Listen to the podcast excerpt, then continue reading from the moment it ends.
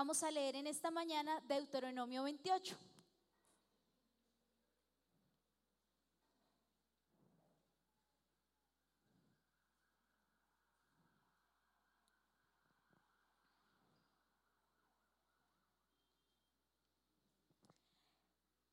Dice así, si realmente escuchas al Señor tu Dios y cumples fielmente todos estos mandamientos que hoy te ordeno, el Señor tu Dios te pondrá por encima de todas las naciones de la tierra. Si obedeces al Señor tu Dios, todas estas bendiciones vendrán sobre ti y te acompañarán siempre. Bendito serás en la ciudad y bendito en el campo. Benditos serán el fruto de tu vientre, tus cosechas, las crías de tu ganado, los terneritos de tus manadas y los corderitos de tus rebaños. Bendita serán tu canasta y tu mesa de amasar. Bendito serás en el hogar y bendito en el camino. El Señor te concederá la victoria sobre tus enemigos. Avanzarán contra ti en perfecta formación, pero huirán en desvanada.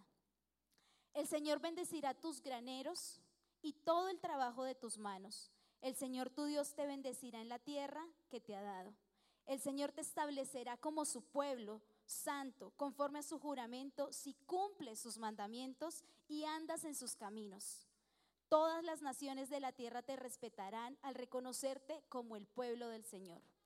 El Señor te concederá abundancia de bienes, multiplicará tus hijos, tu ganado y tus cosechas en la tierra que a tus antepasados juró que te daría.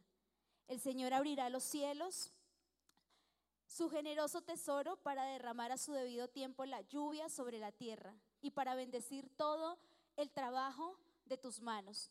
Tú le prestarás a muchas naciones, pero no tomarás prestado de nadie. ¿Cuántos dicen amén? El Señor te pondrá a la cabeza, nunca en la cola. Siempre estará en la cima, nunca en el fondo, con tal que, te que prestes atención a los mandamientos del Señor tu Dios, que hoy te mando y los obedezcas con cuidado Jamás te apartes de ninguna de las palabras que hoy te ordeno para, para servir, para seguir y servir a otros dioses. Amén. ¿Cuántos dicen, Señor, te damos gracias en esta mañana por esta palabra? Hoy, Señor, declaramos que tu palabra queda guardada en nuestro corazón, que dará fruto, Señor. Que no solamente se va a quedar ahí, sino que durante esta semana, durante este mes, la vamos a poner por obra. Amén. Todos en la vida siempre tenemos un interés, manejamos un interés o hemos manejado un interés. Siendo cristianos o no siendo cristianos, siempre vamos a manejar un interés. Así que las bendiciones son el interés de la obediencia. Cristianos o no cristianos, somos interesados. Antes de llegar a la iglesia, éramos interesados por algo. Venimos a la iglesia con un interés a cambio de, ¿cierto? Uno viene a la iglesia y dice, bueno, Señor, yo voy a ir a la iglesia, eh, sí, yo voy a orar, pero, Señor, necesito tal cosa. Yo me porto juicioso, pero, Señor, por favor, bendíceme por este lado, porque es que necesito que eh, mi hijo se porte bien. Señor, muchas veces prometemos, Señor, te prometo que esta semana no voy a decir malas palabras, ¿cierto? Pero Señor, por favor, que el fin de semana, que el sábado, que me paguen cumplido, ¿cierto? Esos son los intereses que uno como cristiano maneja. Si estudias para doctor, esperas ganar como doctor. Si estudias derecho, esperas ganar como abogado, ¿cierto? Entonces hay un interés, aún en lo que estudiamos. Siempre hay un interés. Jesús es la mayor muestra de obediencia en la tierra. Él siendo 100% Dios, vino al mundo y se hizo hombre. Jesús fue a la cruz, para obedecer al Padre y por amor a la humanidad. A través de los años hemos aprendido que para alcanzar o adquirir algo debemos obedecer. Obedeciendo o la obediencia es sumisión. Así que entonces usted, los que son padres, le dicen a sus hijos, eh, tiene que portarse bien, eh, aprenda a saludar, eh, muestre pues la educación que le he dado y entonces ahí empieza el papá a hacer la tarea de cómo va a ser a su hijo obediente, ¿cierto? Y entra a examinarse a ver qué tan obediente ha sido para que su hijo tome ese ejemplo. En el camino la obediencia trae gracia a nuestras vidas Y nosotros como creyentes, nuestra obediencia es más notoria a todos. ¿Se ha dado cuenta usted que muchos se pueden portar mal? ¿Cierto? Muchos pueden desobedecer, es más, se pasan el semáforo en rojo, eh, se pelean con los policías, ¿cierto? No hacen caso a las leyes pues que la ciudad tiene, el gobierno, todas estas cosas. Pero si un cristiano se pasa el semáforo en rojo, ¿qué pasa? Todos lo van a señalar y es cristiano y va a la iglesia, ¿cierto? Entonces, la obediencia en nosotros como creyentes es muy notoria. En nuestra vida es muy importante obedecer a Dios. ¿Cuántos dicen amén? ¿Cuántos dicen yo tengo que obedecer al Señor? Yo quiero hacer lo que el Señor lo que el Señor quiere, ¿cierto? Yo quiero agradar al Señor antes que a los hombres. Y si usted lee Hechos 5:29, dice exactamente eso. Primero obedece a Dios antes que a los hombres. Pero el Señor nos enseña y nos muestra que acá en la tierra Él dejó delegadas ciertas personas para nosotros obedecerle. Así que yo quiero que en esta mañana usted esté bien atento, porque nosotros tenemos primero que aprender a obedecer a nuestras autoridades terrenales, que somos las que nosotros vemos, para después decir, Señor, si puedo obedecer a, a mi mamá, si puedo obedecer a mi papá, seguramente yo voy a poder obedecerte a ti. Y entonces el Señor puso esas personas específicas. Una de esas personas específicas son la familia. Creemos que la enseñanza de obediencia debe comenzar en la familia. Y para esto leamos Efesios 5:21. Efesios 5:21 habla que las esposas deben sujetarse a sus esposos, que las esposas deben obedecer a sus esposos. Así que esas mujeres que son sujetas, obedientes, ¿cierto? dicen amén. Por ese lado ya vamos bien. ¿Cuántos dicen amén? Parece que no hay muchas que, que sean obedientes, sujetas, se ríen por ahí. Entonces dice Efesios 5:21. Ya se los voy a leer. Sométase unos a otros por reverencia a Jesús. Esposas, sométase a sus propios esposos como al Señor. Qué tremendo esto, ¿cierto? Cuando yo era niña, viví con mis abuelos y mi abuelita siempre me decía, tómese la sopa. Y yo, ay, qué sopa tan fea, no me gustan las sopas. Levántese para irse a estudiar, métase a bañar. Y a mí no me gustaba bañarme porque era con agua fría. Y a las 5 de la mañana, y pues yo no hacía caso. La verdad, yo fui tan desobediente de niña. Eh, y aparte de eso, entonces tenía muchas mamás. Entonces imagínese cuando uno tiene varias mamás y tiene que hacerle caso a todas. Entonces que se bañe, que se meta, no sea cochina. Y yo no, yo no hacía caso. Yo me, y cuando les cogía el sueño de ellos, yo me despertaba pasito. Y me alistaba rápido sin bañarme y me iba así para el colegio. Y al mediodía llegaba a la casa y bueno, está el almuerzo, siéntese pues, almuerce. Y yo, hmm, ya almuerzo. Y me hacía la loca. Y esperaba que mi abuelita se entretuviera un poquito y yo echaba la sopa a la, a la, a la estufa, a la, a la olla. Y no almorzaba y no era obediente. Me costaba muchísimo hacer caso porque cuando uno le toca obedecer cosas que no le gustan, eso es la mayor prueba. Uno dice, ay no, Dios mío. Entonces ella me decía, cómase la espinaca. Y no me gustaban las verduras. O sea, yo era de esas niñas así bien desobedientes. Y medio me decían algo y contestaba feo que se va a quedar chiquita y flaca. Y yo, ay, no importa, yo quiero quedarme chiquita y flaca. A mí no me gustan las verduras, no me gusta la sopa. Y adivinen qué pasó. Vea la consecuencia. Me quedé chiquita y flaca. Ve. Por eso es que hay que obedecer. Entonces, ahora estoy casada. Y mi esposo es así bien intensito, ¿no? Entonces no me gustaba mucho las verduras y él cogía y me partía el pollo y me revolvía la verdura con el pollo cómaselo así, verá que así es bien rico. Y yo sufra para pasarme eso, pero ahora que me toca hacer caso. Entonces le toca que aprenda a hacer caso desde su casa, jóvenes, muchachas. Hagan caso en su familia, hágale caso a su mamá, a su papá, porque seguramente tiene la razón. No es tan agradable hacer caso, pero el fruto de la obediencia es algo maravilloso. Amén. Bueno, El otro versículo que dice, Efesios 5:25, ahí viene algo buenísimo. Cuando yo leí anoche esto, estaba estudiando y lo leí así bien duro en mi apartamento para que mi esposo, mi lo escuchara. Dice así, esposos, esposos, amen a sus esposas, así como Cristo amó la iglesia y se entregó por ella para hacerla santa. Respétenla. Entonces yo decía bien duro, ámenla. Entonces fue así la cantaleta, ¿no? Amen a sus esposas, tráiganle café. Y me tuvo un buen rato ahí, ¿no? Él estaba entretenido jugando. Y yo, que le traigan café a sus esposas, que le demuestren su amor. ¿Cuántas dicen amén? Ay, porque es que que a uno le digan que lo aman, pero que no se lo demuestren, eso sí es que es lo mismo que nada, ¿cierto? Uno espera que le digan, bueno, si yo la amo, pero tomé las flores, le traje ahí, entonces él me molesta mucho, ¿cierto? Le va a comprar unas flores artificiales para que deje de pedirme tantas flores. Pero eso es lo que nosotras queremos. Y eh, lo dice la Biblia. No dice, si es cantaletosa, no la ame o la más poquito. No dice, si es bajita, no la ame tanto. No, usted ya la escogió. Sencillamente, dice, ámenlas.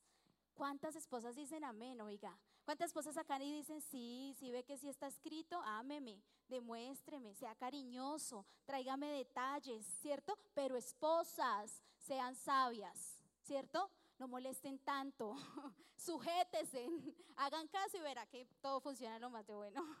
Yo llevo poquito de casada, la verdad, pero pues ahí estamos practicando la tarea y pues vamos como bien, gracias a Dios. Y viene una parte súper interesante. ¿Cuántos son hijos en esta iglesia? Así que dice Efesios 6:13. Ya les voy a leer qué dice.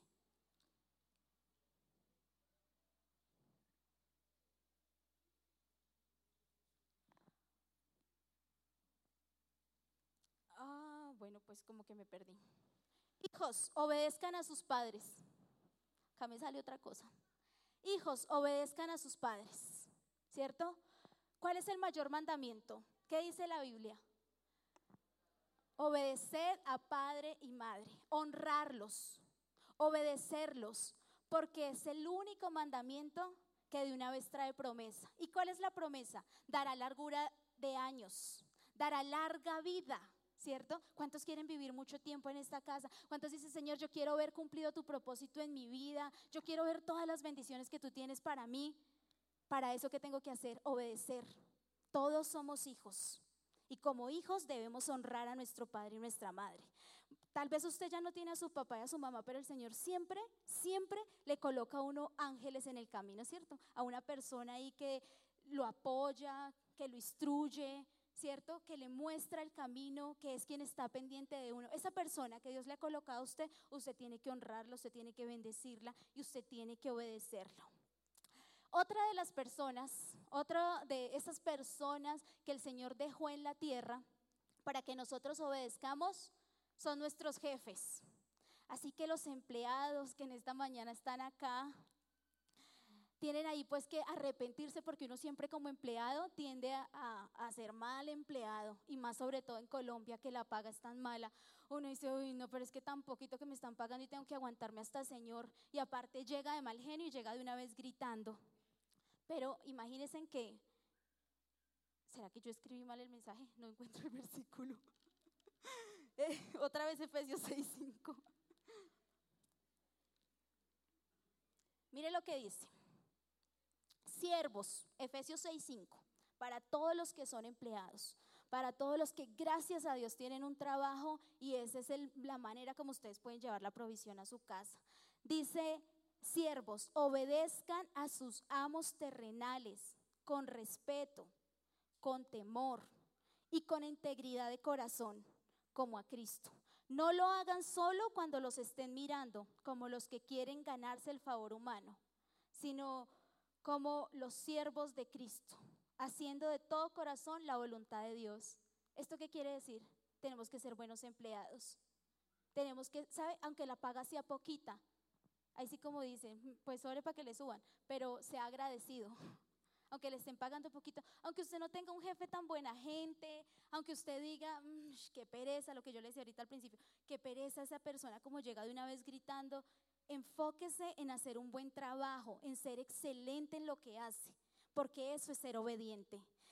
Ustedes han visto que cuando hay un buen empleado, ¿no? Hay lugares donde ponen la foto del empleado del mes. Y cuando la persona es súper buena, cuando es responsable, es obediente, es eficaz, ¿cierto? Es diligente, porque no hay que estarle diciendo qué es lo que tiene que hacer, sino que esa persona va más allá. ¿Qué pasa con esa persona? ¿Es bendecida? ¿Han visto ustedes esas personas que los, suben de cargo rápido? Ahí está la respuesta. Ese es el fruto de la obediencia, que aunque no parezca tan bueno, el resultado y el fruto de eso sí es muy bueno y es que puede llegar a ganar más. ¿Cuáles los otros que tenemos que eh, obedecer? Son los gobernantes de la tierra.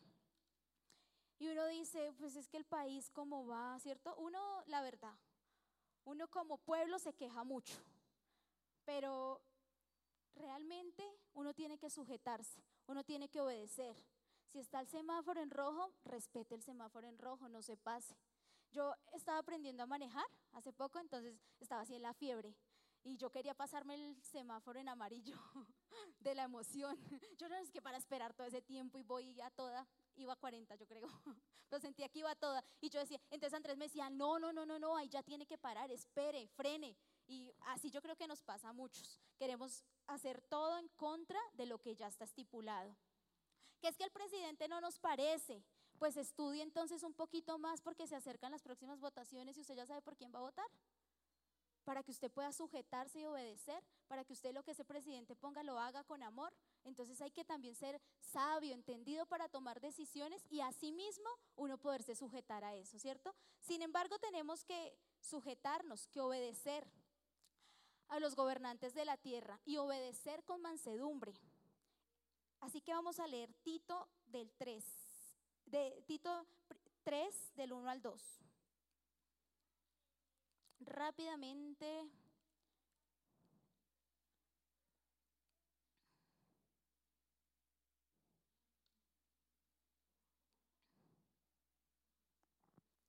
Así, eh, Tito 3 empieza la conducta del creyente y dice, recuérdales a todos que deben mostrarse obedientes.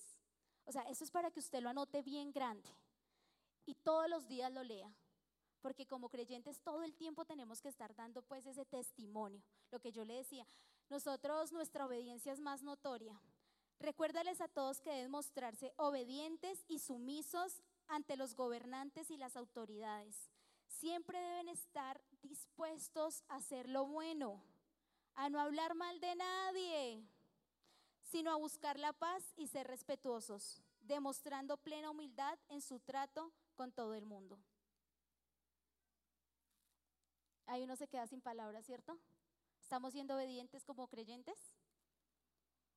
¿O usted es el cristiano de la empresa, pero va dice al de lado que allá al de la esquina le cae como mal? ¿Cómo está quedando usted como cristiano? De esto habla Tito, ¿cierto? Lo cuarto, y el que a mí más me gustó estudiar, es creyentes obedecer a nuestros pastores. Vamos a leer Hebreos 13, 17. ¿Ustedes sí trajeron Biblia? Acuérdense que la tarea ahora es traer Biblia, porque no tenemos eh, todo el tiempo funcionando las pantallas, entonces es bueno traer la Biblia.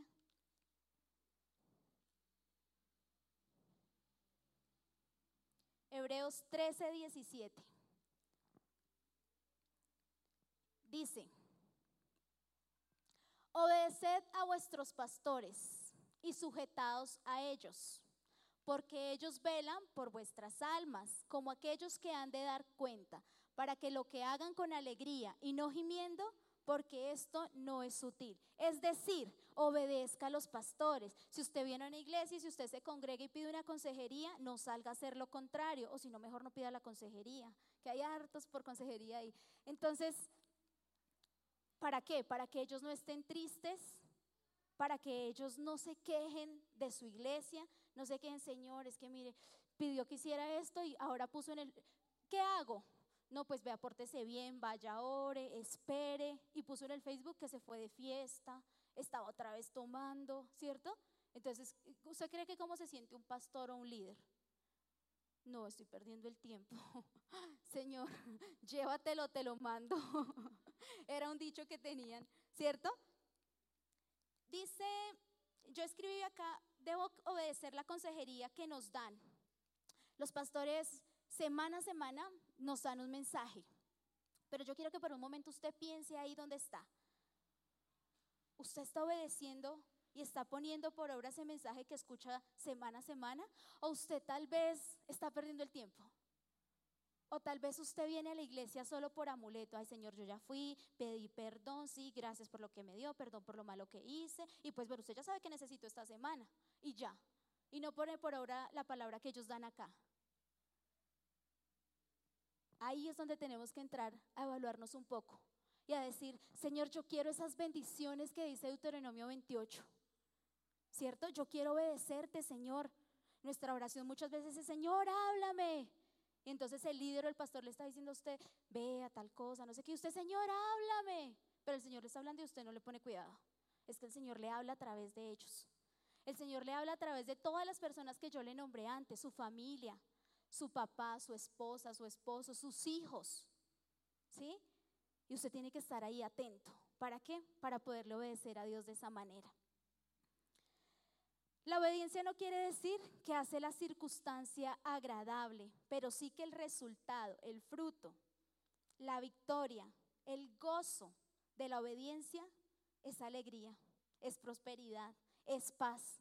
Ese es el fruto, ese es el resultado de la obediencia. Hace tres años, cuatro años aproximadamente, yo vivía un momento difícil de mi vida. Así que yo decidí irme de la iglesia.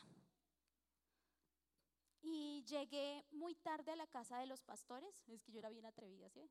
Por eso que en la familia. Entonces llegué muy tarde, como a las diez y media de la noche, yo creo. Y estaba solo la pastora. El pastor no estaba viajando, también fue por eso, me aproveché.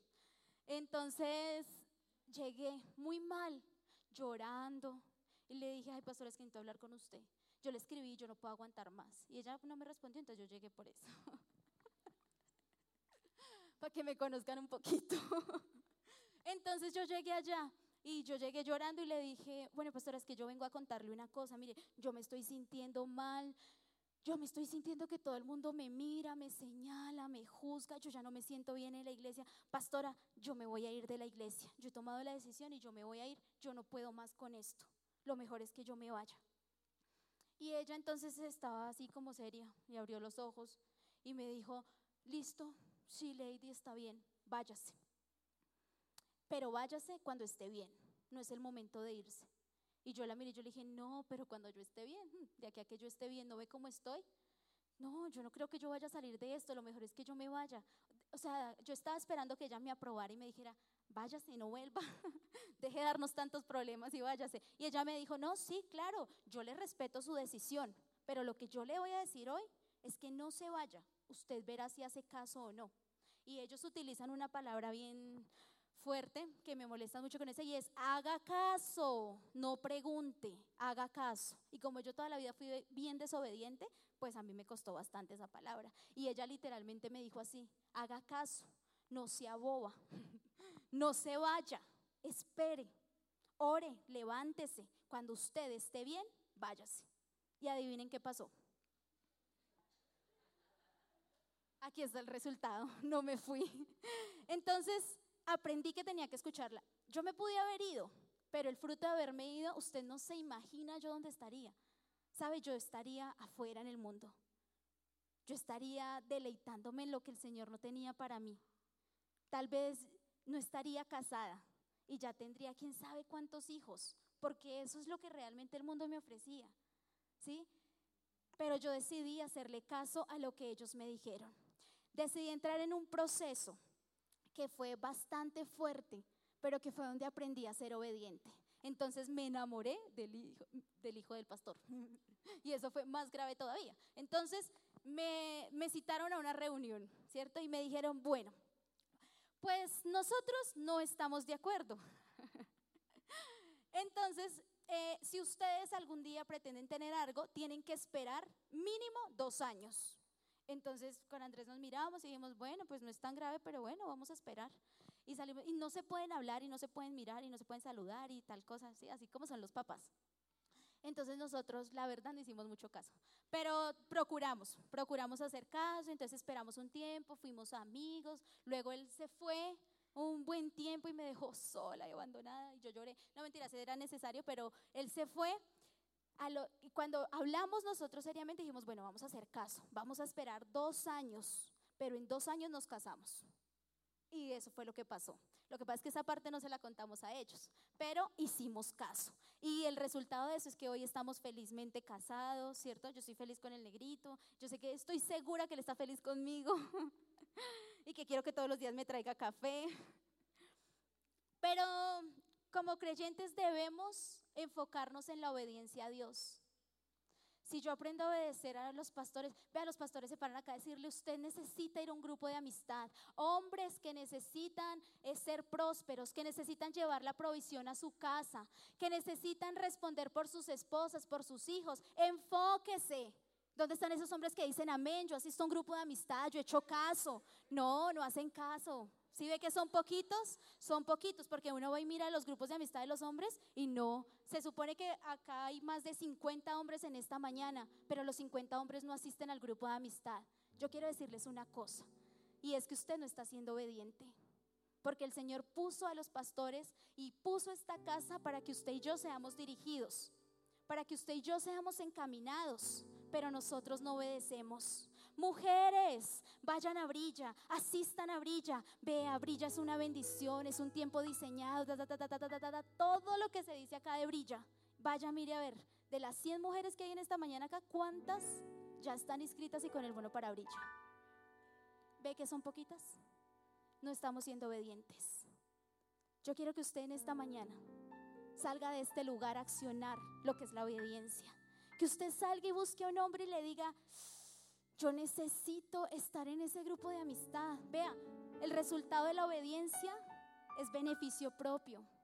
Cuando uno le dicen haga tal cosa, la pastora no quería que yo me casara con Andrés. Ella no me dijo no se vaya para, ay, si es que yo quiero casar a Andrés con Lady, entonces no se puede ir. No, ella sabía que la beneficiada era yo, que si yo me iba a ir yo iba a estar mal, pero yo no lo entendía. Sin embargo, me costó muchísimo, muchísimo quedarme. Fue un proceso largo, ¿cierto?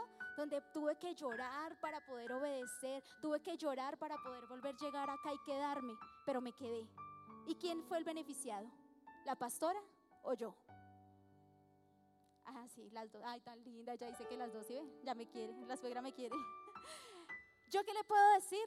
Obedezca, obedezca hágale caso a su líder. Si usted asiste a un grupo de amistad y escucha una palabra, salga de ese grupo de amistad y póngala por obra. No pierda más su tiempo. ¿Sí? No se, no se estanque, no se paralice, porque cuando uno no obedece, eso es lo que viene a nuestra vida. Me, me paralizo, detengo la bendición. El pastor, el, como el jueves o el viernes, me explicaba algo tremendo y me decía, aquí estamos nosotros Mire, eh, voy a hacer este ejemplo. Eh, este soy yo y yo soy la bendición. Cuando eso empieza a obedecer, la bendición empieza a ir detrás para alcanzarlo. Por eso Deuteronomio 28 dice, si tú obedeces los mandamientos, las bendiciones te alcanzarán. Diga ahí donde está, Señor, yo quiero que las bendiciones me alcancen. Yo necesito que las bendiciones me alcancen, pero yo necesito obedecer. Yo necesito aprender a ser obediente. Porque así como así no nos va a alcanzar. Salva tu vida de la muerte espiritual. ¿Cómo salva su vida de la muerte espiritual? Ahí conéctate, que no toque decirle que vaya al conéctate, sino que usted sienta la necesidad que tiene que ir, porque el más beneficiado es usted. Después que usted empieza a obedecer, vienen bendiciones económicas, emocionales, yo estoy muy agradecida con el Señor por haber puesto los pastores en mi camino. Porque al obedecerlos he podido crecer emocionalmente, espiritualmente. Vea, la pastora es una, e, ella es como mi mentora. Yo la sigo, pues yo veo ella cómo es que trata al pastor, todo el asunto. Yo ahí estoy aprendiendo toda la tarea con ella. Pero el fruto de la obediencia que yo he tenido con ellos a mi vida ha traído sanidad. A mi vida ha traído crecimiento emocional, espiritual. A mi vida ha traído prosperidad. Porque me dicen, no se meta por ese trabajo. Vea, mejor haga este trabajo así, así, así, así. Y no es fácil. Porque no es fácil obedecer. No es fácil hacer algo que a uno no le gusta. Pero el resultado ha sido bueno. Amén. ¿Sabe algo? Las bendiciones familiares, restauraciones familiares, vienen a través de la obediencia. Para Dios no hay nada imposible. Lo único que nosotros debemos hacer es obedecerlo a Él, a lo que Él nos diga y creerlo. Obedecer muchas veces, yo creo que la mayoría de veces obedecer va a ser un sacrificio. Va a ser un sacrificio completo. Pero el fruto de eso va a ser una felicidad. Debemos sacrificar un momento feliz por una vida de felicidad. Usted debe sacrificar ese momento que usted quiere pasarla chévere, ir y tomarse una cerveza y decir, ay, me toca obedecer porque si yo renuncié a eso y yo tengo que hacer esto y yo voy a hacerlo, irse tal vez amargado para su casa y decir, ay, fue madre. Ay, Dios mío, ¿cierto? Pero su vida va a ser felicidad. El fruto de una obediencia va a ser una vida de felicidad. Amén. Colóquese sobre sus pies ahí donde está.